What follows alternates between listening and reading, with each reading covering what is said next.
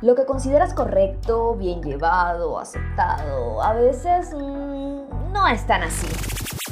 Lo que comunica tu alma, tu esencia, a donde te llevan las experiencias. Mm, por ahí sí es.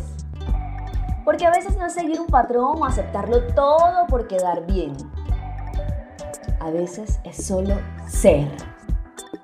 Comunica, ama, siente, emprende, vive y despeínate. Alma Despeinada. El podcast.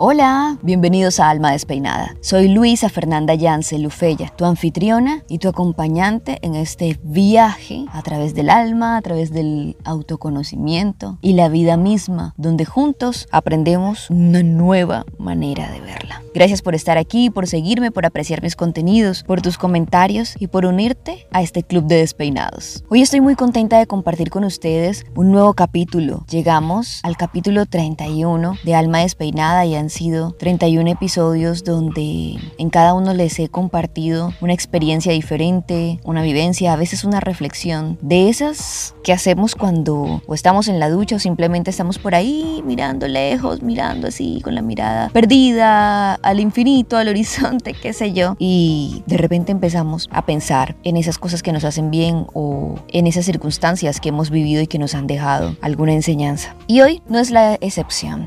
A propósito de la final del Mundial de Fútbol que fue ayer domingo, quisiera que hablemos hoy de finales y cierres. Poco se habla de los finales, o más bien se habla de los finales, pero siempre como finales felices. Nos han enseñado siempre que los finales deben ser así, que deben ser felices, pero olvidaron decirnos que eso solo y solo está determinado por nosotros mismos. Un final, sea cual sea, siempre va a estar determinado por nuestro pensamiento, por nuestro punto de vista acerca de la circunstancia y sobre todo por nuestra actitud frente a ella, sea cual sea el final, ojo. Y estamos hablando de muchísimos finales. Finalizamos procesos, relaciones, etapas, despedimos momentos, despedimos personas tanto de nuestra vida como de este plano terrenal. Finalizamos con etapas profesionales, quizá con empleos. Y así se dan los nuevos comienzos también, aunque no siempre los veamos de manera inmediata. Yo creo que los finales componen ese momento crucial que te permite ganar la fortaleza necesaria o la fortaleza que requieres para enfrentar un nuevo comienzo. Más que los comienzos, los finales son esa maravilla que te da la vida para darte cuenta cómo puedes comenzar algo nuevo o cómo puedes darle espacio a lo nuevo. Y justo coincide este capítulo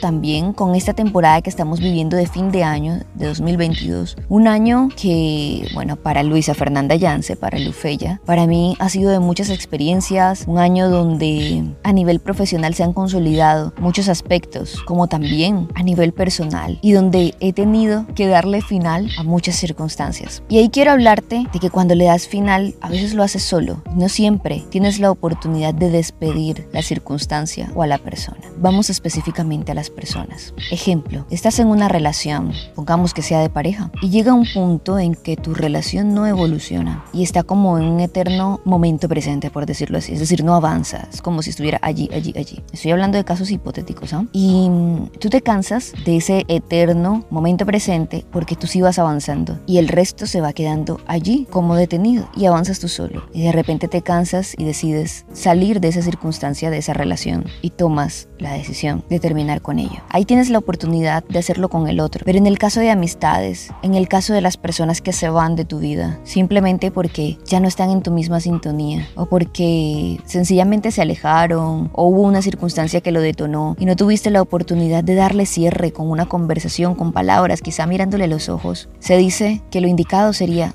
poder tener ese momento, ¿verdad? De expresión y de comunicación con el otro, donde se pueda intercambiar un punto de vista. Pero ¿y si no es posible, cómo lo hacemos? Y ahí te digo, desde mi punto de vista y experiencia, que a veces nos corresponde finalizar solos. No siempre tenemos la oportunidad de hablar con el otro o de decirle lo que sentimos. Y a veces consultarle tiempo después o hablarle, dependiendo de las circunstancias, obviamente. Yo te estoy hablando desde un solo punto de vista. Existen N circunstancias que se pueden presentar, ¿verdad? La tuya puede ser completamente distinta a la de él, la de ella, pero te estoy hablando de esta en particular. Y quizá ha pasado tiempo y no lo expresaste y ya no lo hiciste porque pasó mucho tiempo, digamos que pasó el calor y la efervescencia del momento. Te corresponde a ti despedir solo o sola. Te corresponde a ti aceptar la ausencia, despedir y asimilar que no está. Y hay muchos ejercicios a nivel de coaching que pueden ayudar a eso. Uno es quizá escribiéndole una carta y luego la puedes quemar y botas las cenizas en agua o en tierra. Esa es una manera y quizá te haga sentir más libre,